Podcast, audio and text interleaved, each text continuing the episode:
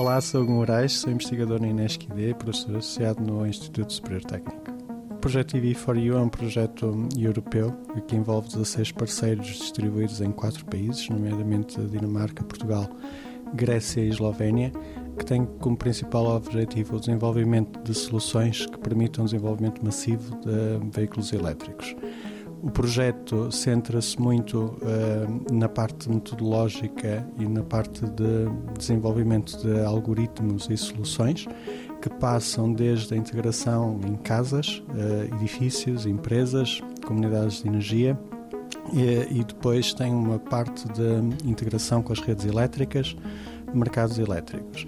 Existem também duas outras componentes bastante importantes, uma que é na, no interface com os utilizadores e perceber quais são as necessidades e a perspectiva dos utilizadores relativamente à mobilidade elétrica eh, e também a integração nas cidades de perceber quantos carregadores e que tipos de carregadores eh, devem ser instalados numa cidade.